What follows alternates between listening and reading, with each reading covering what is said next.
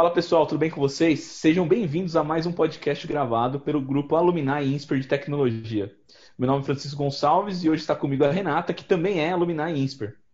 O tema de hoje é Cybersecurity. E quem vai falar um pouco sobre esse assunto com a gente é o Alberto Favero. Ele possui mais de 30 anos de experiências em TI, sendo os últimos 20 anos dedicados à segurança da informação. Bem-vindo, Favero. Queria que você começasse se apresentando e, e contasse para a gente como é que você chegou nesse, nesse mundo aí, nesse tema, trabalhar com, com cybersecurity. Como é que, que te levou a isso e qual foi seus primeiros passos nesse caminho? Ok, Francisco. É, muito obrigado pelo convite. Agradeço a Renata, a vocês aí do INSPER. E a minha carreira, praticamente né, dois terços dela foi dedicada à segurança. Né? Você disse aí, né, mais de 30 anos, realmente, eu já estou aí com mais de 30 anos profissionais dedicados né, à carreira de tecnologia da informação, que foi onde eu iniciei. Eu me formei, me graduei em tecnologia da informação. E, e os primeiros anos ali, 8 a 10 anos, foram dedicados à tecnologia da, da que no, na época nem se chamava cybersecurity ou cibersegurança, né? era segurança da informação mesmo, que é o, é o nome da, da, disciplina, trabalhando em empresas, buscando certificações, e nesse longo período de 20 anos dedicados à segurança, de 2000 para cá, não é? eu fui me especializando, estudando o tema, é, trabalhando com clientes, com empresas, onde eu tinha um papel relevante de, de security, buscando proteger os dados, os sistemas e as informações tanto dos indivíduos quanto das empresas. Então, assim, a minha carreira foi totalmente dedicada à, à tecnologia e segurança da informação. Fábio, e aproveitando essa sua experiência em segurança da informação e cybersecurity agora, como você vê o momento que a gente está passando em relação à questão de engenharia social, tanto que com a entrada do Pix o pessoal está é, meio preocupado, é, que recomendação a gente pode dar para o público para eles evitarem as capturas que eles podem sofrer e as fraudes?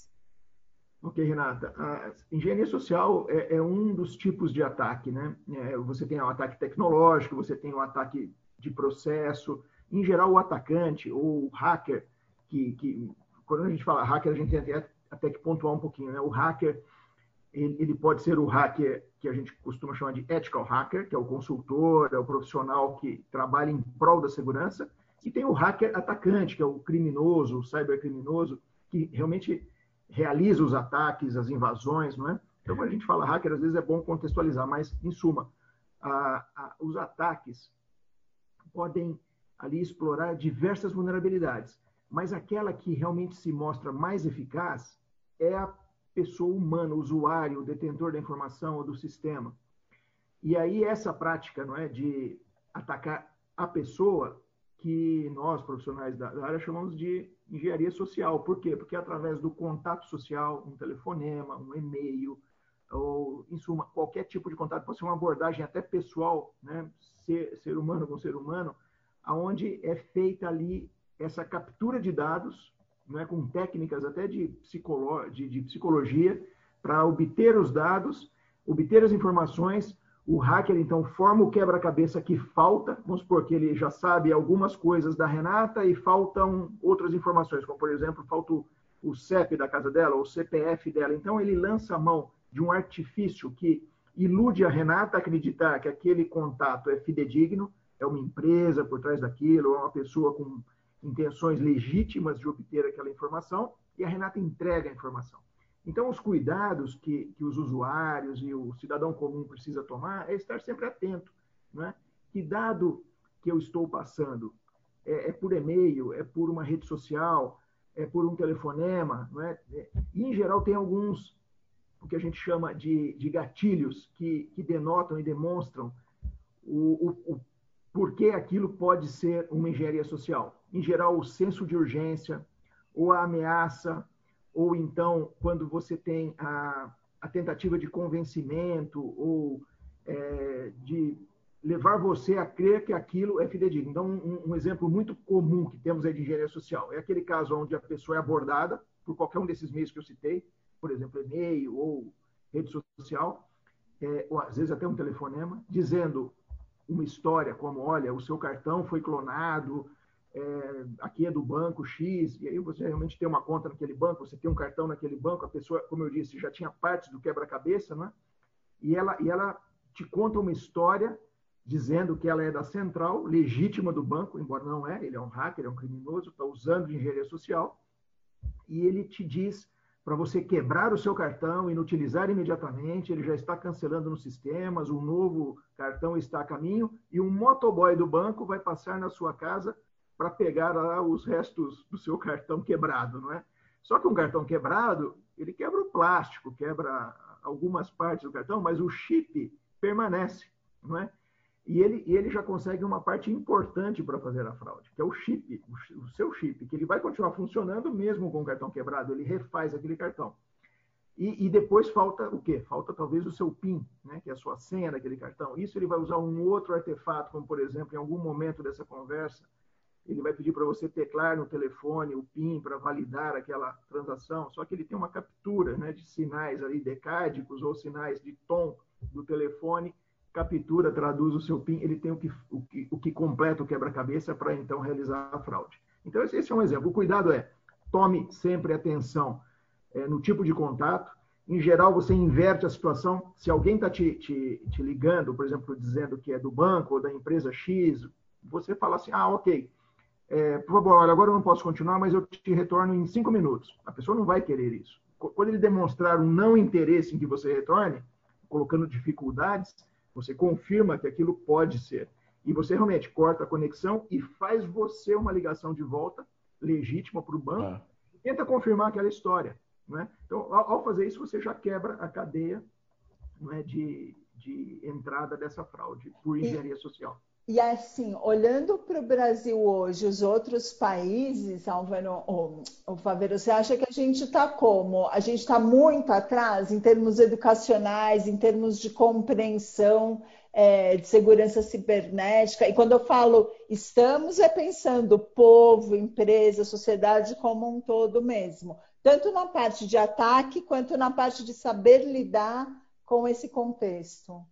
Olha, Renata, nós temos aí eh, uma maturidade variada. Então, nós temos empresas que estão bastante é, altas em maturidade. Né? Por exemplo, os nossos bancos já têm um nível de proteção e segurança bastante forte. Isso não é de hoje, até por conta da própria realidade brasileira. Né? Por exemplo, é, nós fomos o primeiro, um dos primeiros países a ter é, chip nos cartões muito antes de outros, como por exemplo Estados Unidos né, por conta do quê? Não de que o Brasil é, adotou uma melhor prática por, né, por qualquer outro motivo que não a necessidade. Foi realmente pelo nível dos ataques, né, pela quantidade de fraudes. Então, em alguns aspectos, a nossa maturidade é elevada vis-à-vis -a, -vis a resposta à realidade das fraudes. Em outros, nós estamos ainda bastante é, com maturidade baixa. Então, assim, o, o censo geral da população ainda precisa de uma conscientização muito grande nesses níveis de uso da tecnologia, uso da, das redes sociais, compartilhamento de informações. Né? Então, essa parte de educação ainda é baixa. E muitas empresas que não são tradicionalmente muito atacadas, elas estão com uma maturidade muito baixa também, dado o baixo investimento em programas de segurança da informação, em preparação do seu ambiente, em adoção de tecnologias como, por exemplo, detectores de invasão, detectores é, de vulnerabilidades, firewalls, é, anti, até antivírus, né, que é uma coisa tão trivial, tão básica e comum no dia a dia, muitas empresas ainda não têm ali a disciplina de ter um antivírus bem forte, bem atualizado e bem disseminado na, na, nas suas redes, nos seus equipamentos.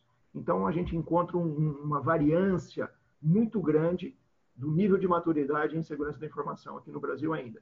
Mas você acha que o fato da gente ter essa discrepância entre nichos de mercado ou entre características de empresa também pode afetar a gente agora quando a gente fala da entrada da Lei Geral de Proteção de Dados, porque ela está falando da parte de privacidade das pessoas, mas também de garantir que as empresas não deixem que os dados que eu entreguei para elas, entre aspas, de uma forma consciente, vaze.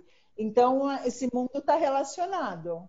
Totalmente, Renata. Foi bom você ter mencionado a, a, nova Lei Geral de Proteção de Dados, né, conhecida como LGPD, que foi sancionada em 2018 e de lá para cá ela vem ganhando estágios e finalmente agora em 2020 ela entrou em, em vigor. Né? As multas ficaram para o ano que vem, mas é, até algumas sanções não exatamente ligadas à lei, mas correlatas à lei já estão sendo tomadas. Tivemos um caso recente já com aplicação de multa, né? E no artigo 26 dessa lei, a gente tem lá justamente essa questão. A lei é proteção dos dados e privacidade dos dados pessoais. Mas no artigo 26 fala realmente da segurança da informação que a empresa adota para garantir a privacidade e a proteção dos dados. Então, a lei vai ajudar bastante, porque em face da, da possibilidade de multas, não é? E, e, e, até de reparos. Ou seja, se você, como cliente de alguma empresa, se sentiu lesada, você pode, usando a lei, é, acionar aquela empresa, como, por exemplo, para ser ressarcida.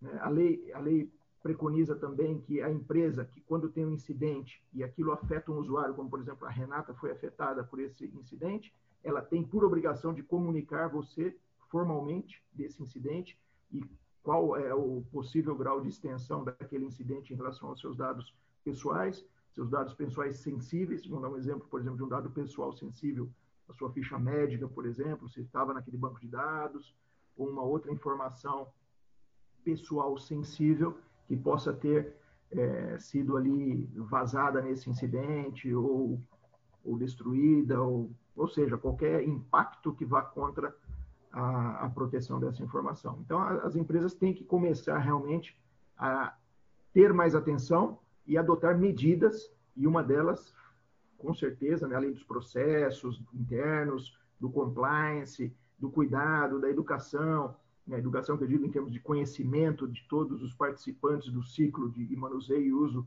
da informação, também a questão da segurança da informação. É, e uma, uma, uma curiosidade é, Uh, algum tempo atrás, uma empresa que eu trabalhava, a gente subiu um banco de dados.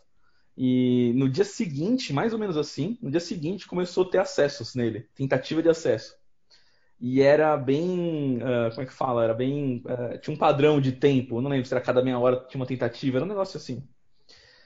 isso quer dizer que é algo que deve ficar rodando aí, testando o banco de dados em tudo quanto é lugar para ver qual deles o cara consegue acessar. Só que quando eu vejo notícias por aí de, de, de ataques, eu ouço muito notícias de ataques fora do Brasil. Dentro do Brasil, você é, tem muito ataque externo de hackers, esse tipo de coisa. Uh, uh, e, e, como. Tem essa curiosidade, porque às vezes, igual você falou no começo, né, a empresa não é tão madura porque talvez ela nunca foi atacada, né? Uh, mas vai ser, né? No Brasil, tem muito ataque de fora para dentro? Você, você tem essa, essa, essa visão? Sim. É, se, se, a gente olhar e observar alguns medidores, indicadores de, de SOC, né? o SOC é o Security Operating Center das empresas. Então, em, empresas que têm uma exposição na web, é, colocam ali os seus sistemas legítimos e fidedignos para serem acessados, ela, além de ter os acessos legítimos, ela tem uma quantidade imensa de tentativas de ataque. E não só dentro do Brasil, como tentativas que vêm de fora para o Brasil. Né? E, hoje, pelo endereço IP, é possível é, rastrear e saber de onde está partindo aquele ataque, por exemplo, né, do leste europeu, da, da África, dos, da América do Norte, de outros países da América do Sul, ou seja, quando são internacionais ou locais aqui no Brasil mesmo. Então, tudo isso é visto. E esses ataques, eles não são bem sucedidos justamente quando a empresa tem ali barreiras de proteção. Então, ela consegue detectar e separar aquela tentativa de ataque ou de acesso indevido, não autorizado, de um acesso legítimo. Né? Então, você deu o exemplo do banco de dados. O banco de dados, ele, ele, ele exige por si só né, níveis e camadas de proteção. Claro que o usuário final que, que, que, está na web, ele vai precisar acessar ali o, o seu dado, a informação que ele procura, que ele busca, mas de acordo com as regras de negócio que a empresa configurou nos seus sistemas e, e nos seus serviços. Se aquilo diverge das regras de negócio, ou seja, por exemplo, se eu, como, é, por exemplo, assinante de um serviço na, na web, digamos aí, como por exemplo o Netflix, eu, eu, acesso a rede, o banco de dados Netflix, esse é um acesso legítimo. Eu estou fazendo com a minha conta, com o meu usuário, estou buscando os meus dados lá, seja quais forem e para qual finalidade for, de acordo com as regras de negócio. Mas se eu tento entrar no Netflix e baixar o banco de dados de, de todos os assinantes, ou de um outro assinante, como por exemplo, eu quero olhar o acesso do Francisco, da Renata, quais filmes você assistiu, quais filmes estão na sua lista de desejos, isso é um acesso legítimo. E aí o Netflix lá tem que ter então uma, uma barreira para proteger e não permitir esse acesso. Né? E, e, a quantidade de ataques e de tentativas de ataque é muito grande. Aqui no Brasil mesmo, temos alguns sites que, que mostram é, os ataques públicos, já foram né, documentados. Então, é, é, possível buscar na web e encontrar esses, esses é, ataques. As próprias notícias, se a gente olhar, existem muitos é, ataques, vazamento de informações, é, incidentes, é, em, todos, em todos os âmbitos, todos os tipos de empresa. Então, ou seja, aqueles que realmente não são bem-sucedidos, não é por, por acaso, é porque a empresa realmente se protegeu adequadamente. E, e muitas vezes a empresa até se protege, mas ela não mede é, aquilo que está sendo feito de tentativa. Mas as empresas mais maduras, elas tanto se protegem como também colocam sistemas de medição para fazer ali uma, uma verificação né, do que ocorreria caso ela não tivesse aquele nível de proteção. Nessa linha, Favero, até aproveitando essa questão de banco de dados, a gente fala muito de ataque externo como se o risco de fraude só existisse da porta para fora, né? Mas é, quando a gente fala na parte de software, a gente sabe que existem uma série de, de usuários que a gente tem, é, que eles criam usuários do banco de dados, principalmente desenvolvedor, quando está fazendo software, sistemas. A gente tem usuários de bancos de dados, a gente tem usuários de sistemas. Como que a gente educa as empresas e até os desenvolvedores mesmo? Porque às vezes eles falam assim, meu, você quer me dar trabalho a mais para eu poder atrasar meu projeto, minha entrega. Como educar as empresas para que as pessoas entendam que risco de fraude, de processos é, de, que podem prejudicar a empresa, podem estar dentro ou estar fora e que todo mundo tem que ter essa responsabilidade de evitar, né? Sim, Renata. É, é, é, é de suma importância que as empresas realizem testes. Então, por exemplo, você deu o exemplo do, da criação de um software, é? do desenvolvimento de um aplicativo, de um sistema, que seja interno mesmo. É?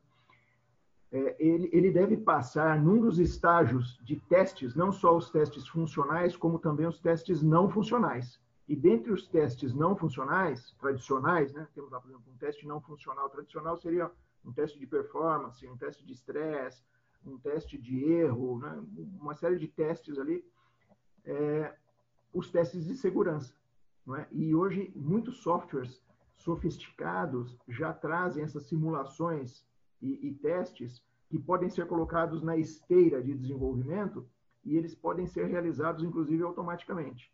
Então, você deu né, um exemplo aí de uma equipe de desenvolvimento que está lá né, lançando bancos de dados, sistemas, aplicativos em construção, em desenvolvimento, e elas farão esses testes. Então, no ciclo e no roteiro de testes devem estar ali previstos também esses testes de segurança.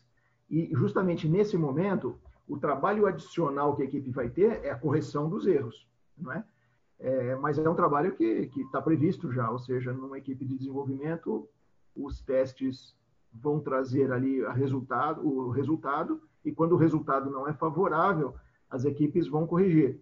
Claro que os testes de segurança vão trazer lá também, de, de repente, uma forma de consulta ao banco de dados que não é segura, a forma de você fazer é, uma publicação de um determinado dado é, para dentro ou para fora, numa tela ou, ou num, num, numa conexão de API, por exemplo, entre um sistema e outro que não é segura e poderia ser explorada por um atacante interno ou externo. Então, esses testes vão ali verificar a qualidade do código e a robustez desse código, dando ali as, as, as dicas para o desenvolvedor adotar outras técnicas de, de codificação, que aí sim serão seguras e não permitirão aqueles inúmeros casos já conhecidos que poderiam ser explorados por um hacker. Então, quando o hacker vier rodar o script dele, né? Assim, ah, bom, deixa eu tentar aqui um SQL injection.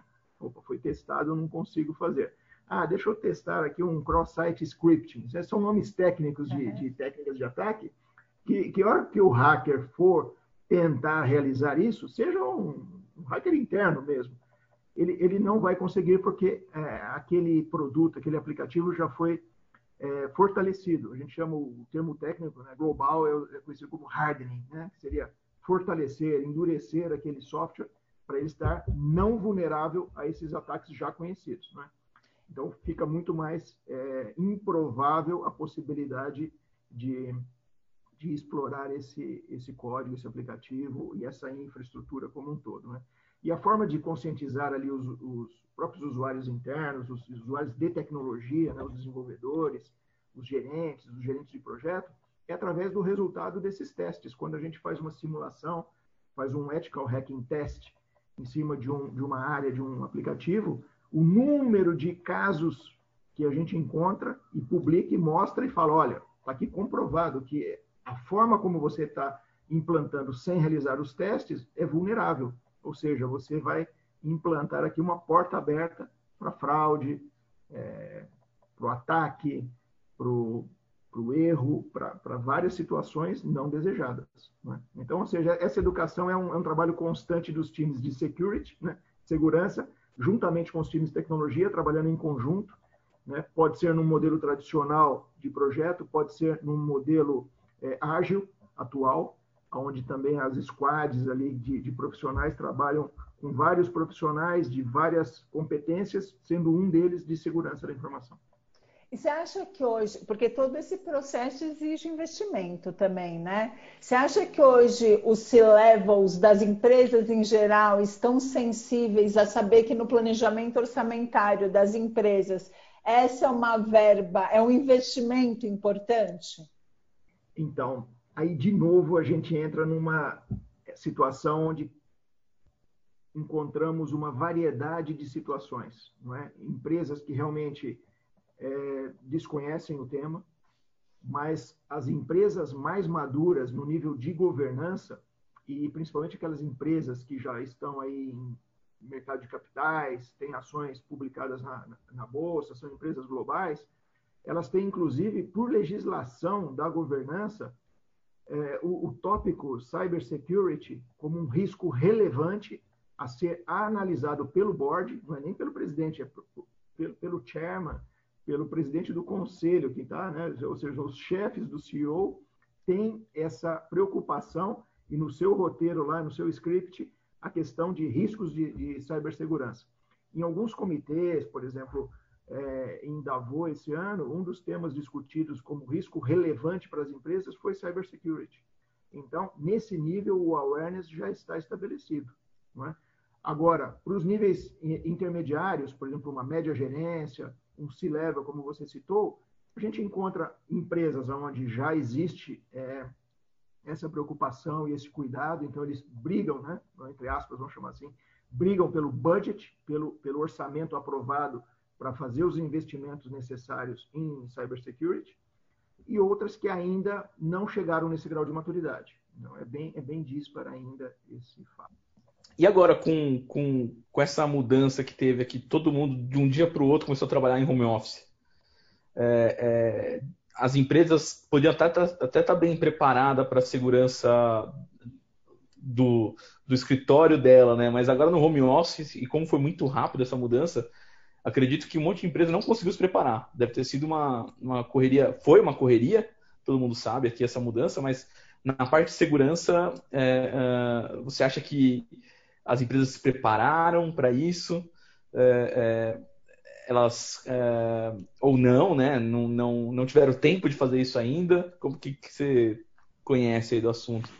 Olha, Francisco, a gente verificou aí uma série de situações, não é? é eu, eu, como trabalho com clientes e, e, contato com várias empresas, então tive variadas fontes aí de informação sobre o caso, né?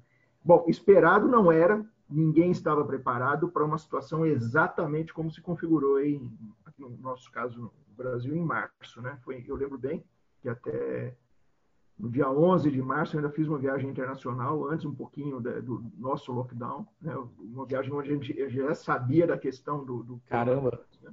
Eu fiz essa viagem, fui e voltei em poucos dias, mas já, já foi bastante tenso essa situação né? de aeroporto e tudo mais. Mas as empresas, né, e, e, por ocasião disso, quando eu voltei, eu nem, nem fui para minha empresa, né? Eu, eu, já vi eu, né, uma auto quarentena ali.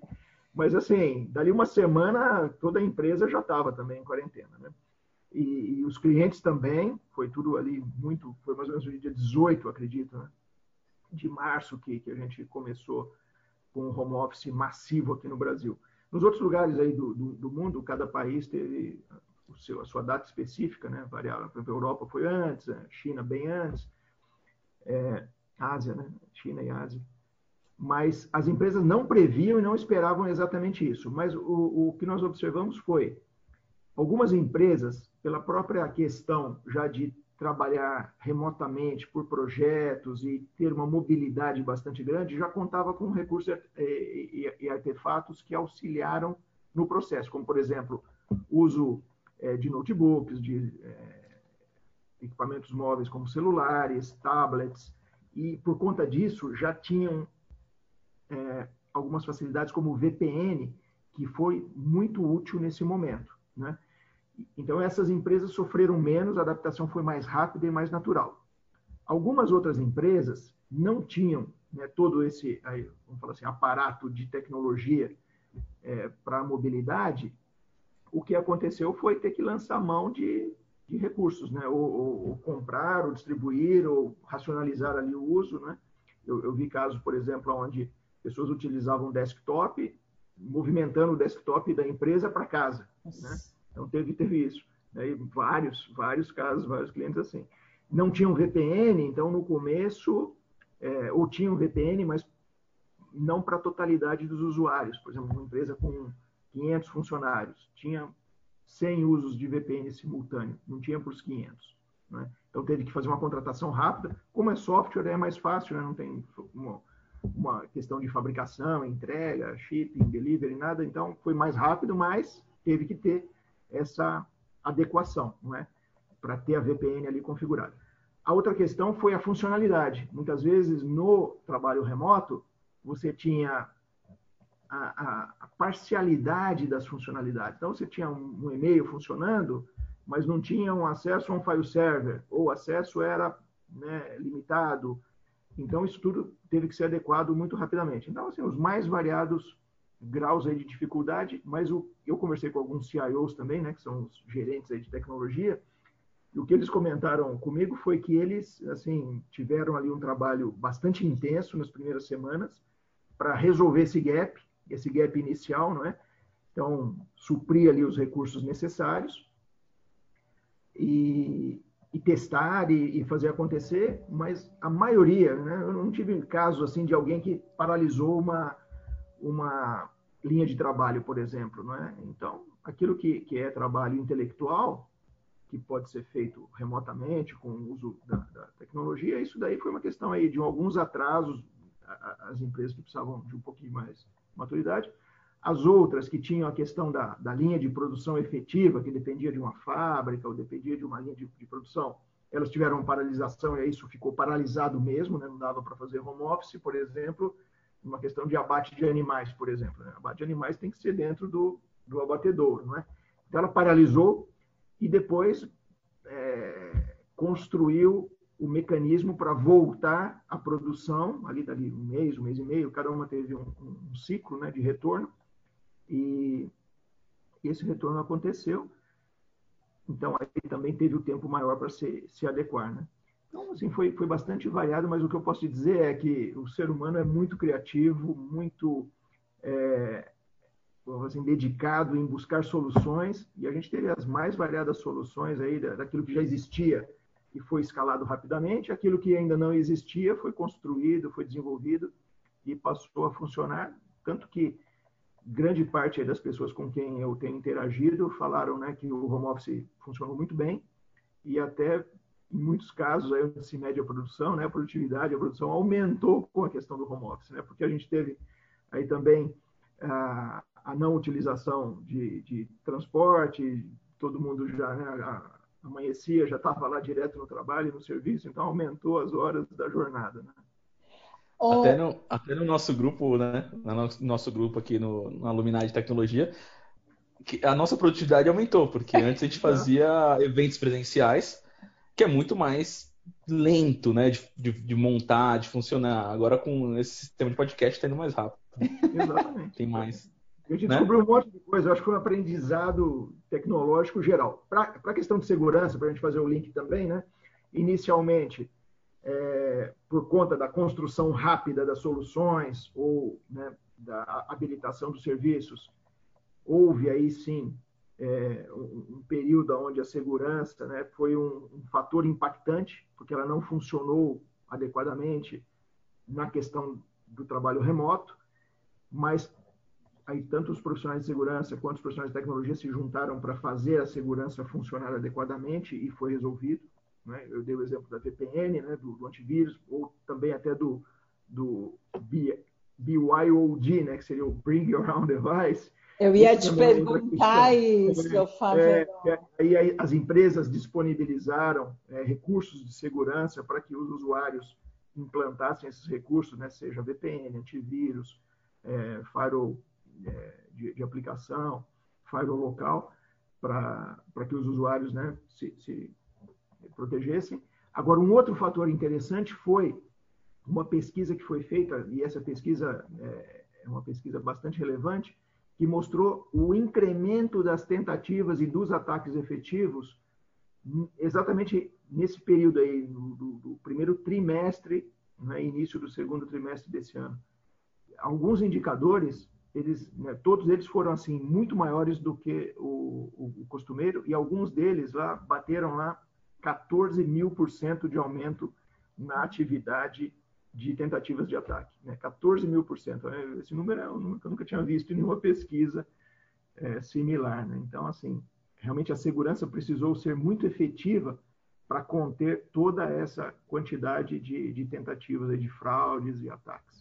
Mas eu acho que isso vai continuar crescendo, porque se a gente olhar agora na pandemia é, e também o consumo e Black Friday chegando, é, além de ter aumentado né, o consumo de compra por é, meios eletrônicos, é, aumentou a quantidade de pessoas que antes não compravam nada pela internet e entraram nesse mercado.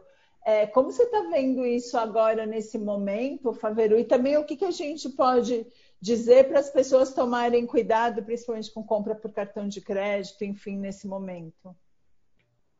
Então, é, de fato, eu acho que é uma coisa que veio para ficar, né? Isso aí aumentou com a questão da pandemia, mas, mas vai continuar aumentando, né? Eu não tenho pesquisa mais recente do que a última que eu verifiquei foi essa também do primeiro trimestre, né? É, mas com certeza vou ter acesso a novas pesquisas e não, não me surpreenderá se esse número ainda vier em alguns aspectos maiores. Né? Mas, assim, respondendo a sua pergunta, Renata, as pessoas têm que estar muito atentas a, a, a, por exemplo, com qual site elas estão transacionando, com qual empresa. Essa empresa pode ser uma empresa fake, ou ainda com aparência de uma empresa fidedigna, que você imagina estar transacionando, mas usando aí técnicas de spoofing que tra traduzem o endereço ou te iludem a acreditar que você está com aquela empresa e você está com outra. Então, você tem que adotar algumas medidas, como é, iniciar uma sessão do zero, não clicar em links que chegaram por outras fontes. Às vezes dá um pouco de trabalho a gente entrar no web browser e digitar o próprio endereço, e é mais comum clicar em um que chegou por e-mail. É? Mesmo que ele tenha a aparência de legítimo, é mais seguro você não clicar e você ir no browser, abrir uma sessão nova e digitar do início o endereço para onde você está indo, por exemplo, fazer a compra, é, seja de um alimento, seja de um, um, item de loja, de supermercado, né?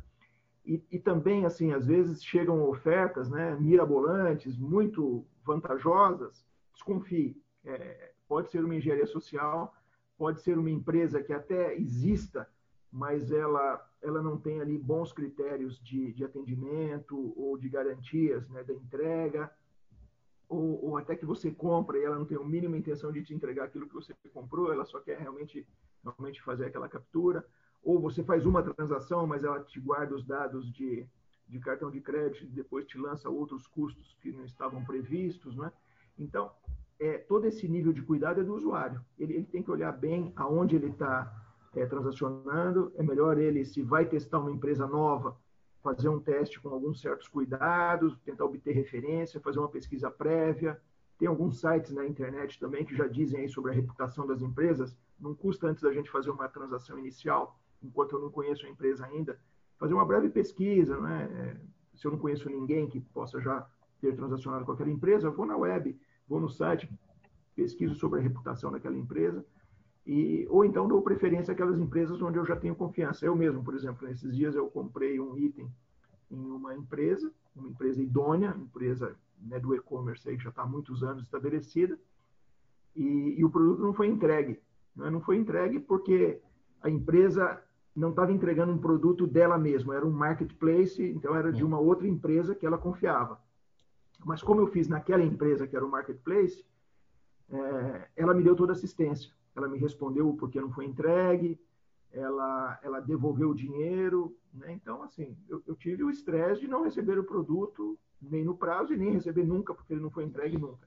Mas eu não tive nenhum, nenhum é, prejuízo financeiro, porque a empresa realmente é uma empresa que tem política, tem processos, procedimentos, e ela prima pelo, pelo bom nome. Então, assim, o usuário tomando esses cuidados tecnológicos, né, com seu equipamento, com o uso que ele faz, o uso da rede e a empresa que ele transaciona e também a forma como ele chega até a empresa, dá uma garantia bastante grande de que ele não vai ter nenhum percalço aí pelo, pelo caminho. É, isso na compra. É. Ah, pode falar, menino Francisco. e, Faveiro, eu tô vendo ali atrás ali um livro seu de Python. Quem quer ah, entrar na. Que é, tô vendo ali, quem quer entrar nessa área tem que ser o quê? Programador? Tem que ser um cara mais de infraestrutura? Como é que tá o mercado? Tem, tem espaço para as pessoas entrarem? Olha, Francisco, é, segurança da informação é, é, é uma área que está faltando profissionais, não só no Brasil, como em todo o mundo. O, o gap de profissionais em security é, é da ordem aí de acima de um milhão de pessoas. Eu já vi pesquisas e indicações aí de são 3 ou 4 milhões de pessoas no mundo, né? Na América Latina, 750 mil profissionais faltantes, né? Então a gente teria que suprir né, as posições existentes com pessoas que não estão ainda na profissão, na carreira. Então, aqueles que tiverem interesse, é, de fato, existem muitas formas. Eu diria para você que a tecnologia é um pré-requisito, né? então, assim, o gosto pela tecnologia da informação, conhecer é, não só programação, né? Programação também é um item importante, mas a parte de é, infraestrutura, redes, telecomunicações, é, bancos de dados, engenharia de dados, ciência de dados, quer dizer, tudo isso é, é fator preponderante, necessário, é, é, background, não é? é requisito básico para a profissão, e a própria formação na área né? de, de, segurança, certificações de segurança.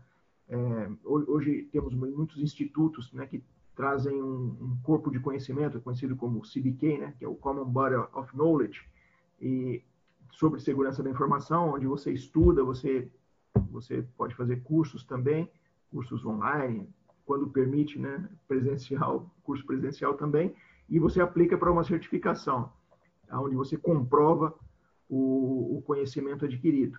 Então, assim, com, com uma base boa de tecnologia e um estudo sobre o tema, é, você com certeza vai ter, vai ter uma grande procura profissional pelas empresas, porque está faltando profissionais de security. Verô, nessa linha, hoje eu estava, por coincidência, conversando com uma pessoa da área de educação e, e ela estava dizendo que um dos maiores problemas para formar profissionais de tecnologia, né, em tecnologia mesmo hoje, é a falta do inglês. É, em segurança da informação, é, essas certificações e essa formação hoje, as pessoas já conseguem fazer em língua portuguesa ou o conhecimento do inglês é premissa? Então, é, foi mais. Né? Hoje, eu diria para você assim, é, algumas certificações, alguns treinamentos já estão disponíveis na língua portuguesa, né? mas mesmo assim, mesmo com isso, o, o inglês ele é extremamente necessário, mais do que outras línguas, né? como o espanhol, como o francês, italiano, até o chinês, eu diria, o inglês, porque toda a documentação e a boa documentação, ela sai primeiro em inglês. e grande parte né, das documentações, dos materiais, das metodologias, dos próprios institutos de certificação é, são em inglês. Então, para você conseguir se desenvolver na, na, na, profissão, na carreira, o inglês vai ser primordial, é de suma importância. Eu acho que é um, é um dos pré-requisitos aí mais básicos. Né? Eu não citei quando eu falei da, da questão de, de, tecnologia da informação como um, um, background necessário, mas o inglês é, é e continua sendo, sim, preponderante. E, e, voltando, só retomando a questão da segurança para o usuário final, para as empresas, hoje tem muita gente comprando é, seguro de cybersecurity, né, a policy de cybersecurity, achando que isso é suficiente para se proteger. É, qual é o impacto para a empresa? É, na verdade, o que, que ela está comprando quando ela faz isso? O que, que ela mitigou de risco e o que, que ela de verdade conseguiu com essa apólice?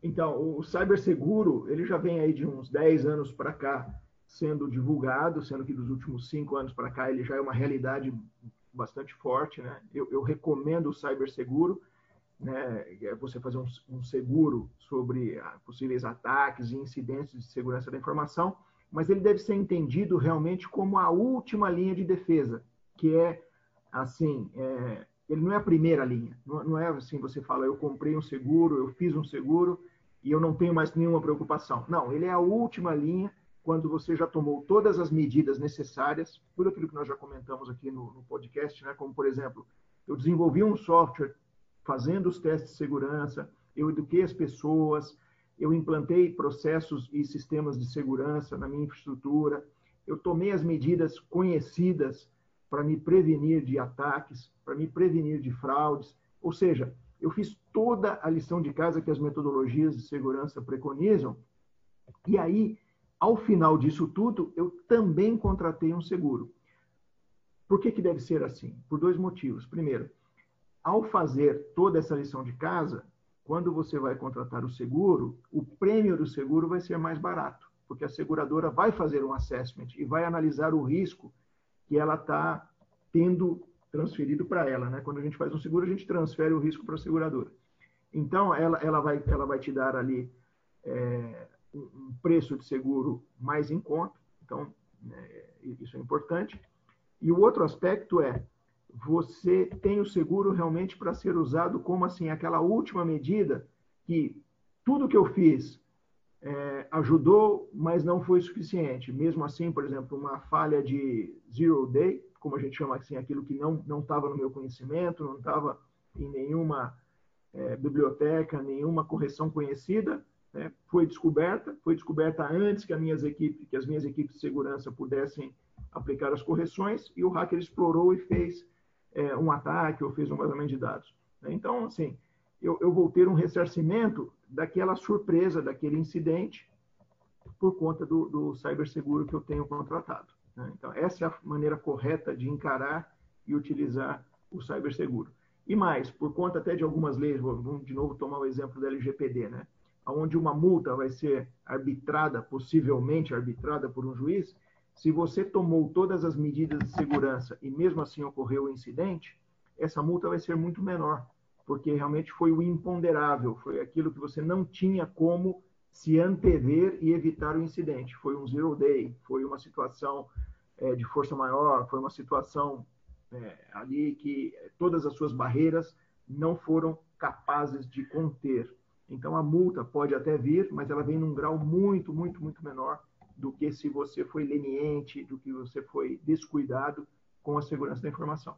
Então essa é a maneira correta de você encarar e, e dosar todos os, assim, os recursos necessários de segurança. E o ciberseguro é um bom exemplo, ele é um, ele é um item bastante é, viável e, e, comparável até, por exemplo, a, a, um seguro de carro. Né? Não é porque você fez o seguro no seu carro que você não deixa de colocá-lo na garagem, de ligar o alarme, de trancar, de guardar a chave, ou seja, você toma todas as medidas, mas também, né, se todas elas não forem suficientes, você tem o seguro que vai te, te cobrir e minimizar os danos. Então, para a gente fechar, Faveron, eu queria que você fizesse uma avaliação hoje mais do ponto de vista de gente.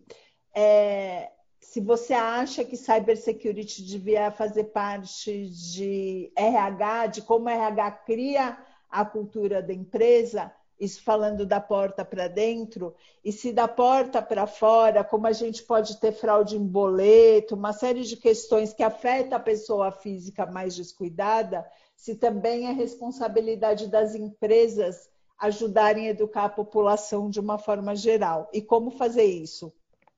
Sim. É, Renata, a, a segurança é uma, é uma disciplina compartilhada. Né? Então, por exemplo, tecnologia da informação, ela, ela tem ali as responsabilidades pela parte de infraestrutura, de recursos, testes e tudo mais, mas ela não é suficiente sozinha e por si só. Então, ela depende sim do RH é, para as campanhas de conscientização, desde o momento que o funcionário adentra a empresa, durante todo o tempo que ele, que ele tem a sua carreira nessa empresa, ele está recebendo ali educação, é, investimentos, ele está participando da cultura da empresa, inclusive da cultura de segurança da informação na empresa. Então, o RH é sim é um agente de extrema importância. A comunicação interna ou o departamento de endomarketing também tem que é, atuar em conjunto com tecnologia, com área de riscos, com área de segurança da informação, para incluir nos seus programas a parte de, de educação, de comunicação, de, de disseminação da informação interna. E quando a gente vai para a porta para fora, né, algumas empresas é, que, que, que, fazem assim um, vamos falar assim, uma campanha extremamente efetiva, ela leva até para os profissionais que vão educar os seus filhos na questão de segurança da informação, no uso das redes sociais, no tipo de informação que compartilha, aquilo que pode falar, aquilo que não pode, aquilo que você é, toma de medida preventiva para uma possível fraude, para uma possível exploração de dados pessoais que depois vai se configurar numa fraude. Você deu o exemplo dos boletos, não é? Então, por exemplo, é, muitas fraudes de boleto ocorrem por boletos falsos que chegam antes do boleto verdadeiro. Então, às vezes por e-mail, ou por correio, ou por qualquer outro meio, chega o boleto que ele é muito parecido com o boleto que você tem para pagar, mas ele chega lá alguns dias antes, né, ele é um boleto falso. Né? Como identificar isso? Né? É, é, é, isso, isso cada dia mais fica difícil, mas é possível você, você identificar. Eu, por exemplo, às vezes recebo um boleto falso que eu identifico que ele é falso porque o valor não é o que eu costumo pagar. Quer dizer, aí eu vou olhar e depois encontro outros sinais, né? Mas eu falo assim, né? Normal, a minha televisão eu não pago 500 reais por mês, eu pago 200 e poucos, né? Então, se chega um boleto muito de dispar, né? ou numa data diferente, uma data de vencimento eu sei, as datas de vencimento dos meus boletos, né? Se chega com uma data diferente, ou com os dados não completos, ou chega um e-mail que para eu ver o boleto eu preciso clicar em algum lugar, eu não, eu não clico aquele e-mail, eu já sei que ele é falso, não é? Eu já deleto ele antes de, de ali acionar ali qualquer gatilho que vai trazer mais informações. Então, eu diria para você também, Renata, que em termos de segurança, a gente deve ser pouco curioso. Né? A deve ser mais cauteloso e menos curioso para se proteger e, desconfiar sempre, olhar os pontos de controle. Não é? E, e eu acho que, assim, hoje a gente tem muitas fontes de, de consulta, fontes de informação para se capacitar, se aculturar no tema, né? Por exemplo, um dos institutos que eu faço parte, que é o ISC2, é o Instituto Global, né, conhecido globalmente como ISC Square, ele, ele, fez uma campanha em conjunto com o criador do, daquele quadrinho, o Garfield, para educar as crianças em segurança da informação. Isso está à disposição das empresas. Então, empresas que querem ter acesso a isso, pode, através do ISC2, ter acesso a esse material. E ele está sendo traduzido para muitas línguas. O português estava na lista para ser traduzido também. Eles são esquetes que trazem informação e conhecimento a respeito de segurança da informação para crianças, mas serve também para os adultos. Né? Então, a gente tem esse, esse é um dos exemplos de recursos, mas temos aí inúmeros outros. E, e também eu, eu, me coloco à disposição, né, através de, de, de vocês e do Instituto, para que, se for necessário conversar a respeito, a gente está tá disponível e avançar mais ainda com a, assim, a explanação desse tema, a disseminação do tema, que é cada vez mais natural do nosso dia a dia, das nossas vidas, e temos aí que, que buscar aí realmente proteção e recursos necessários. Se, eu agradeço muito a sua participação aqui no, no nosso podcast. Agradeço também Renata, né, que está aqui com a gente. É, e é muito bom conversar sobre esse tema, é muito legal aprender um, é, sobre esse assunto. Se o pessoal quiser falar mais com, com você, como é que ele faz para te encontrar? É só procurar Alberto Favero no LinkedIn? Como é que faz para te encontrar? Exato. Eu estou no LinkedIn, eu estou também no, no, Instagram. O meu Instagram é aefavero, não é? se quiser tomar nota. Ou, depois, se for publicado aí também, né? o meu endereço de, de LinkedIn é Alberto Favero não é? está lá o meu nome. Com, se você escrever Alberto Fábio Security, Alberto Fábio Segurança, com certeza serei eu. Né? E, ou, ou, através da Renata também, que temos aí o contato né, um do outro, a gente pode aí disponibilizar e conversar com as pessoas a respeito do tema, tô, me coloco à disposição, é um tema que, como eu disse, dois terços da minha carreira né, foi, foram dedicados a, a, security, mais de 20 anos só com security, e eu pretendo continuar com security. Então, uhum é uma área que sempre me traz muito prazer aí debater o tema, conversar a respeito, expandir o conhecimento. E eu te digo, todos os dias eu aprendo mais e mais. Esse é, um, é um, uma disciplina que não tem nunca fim. A gente está sempre buscando aprimoramento, buscando conhecer mais e aplicar esses conhecimentos. Então, trocar experiências, participar de eventos, é, conversar com pessoas é sempre muito rico e para mim é sempre um, uma questão muito bem-vinda. Show, obrigado para quem está ouvindo a gente aqui também, agradeço muito vocês aí tá, tá escutando a gente e aguardo vocês no próximo episódio. Até mais, pessoal.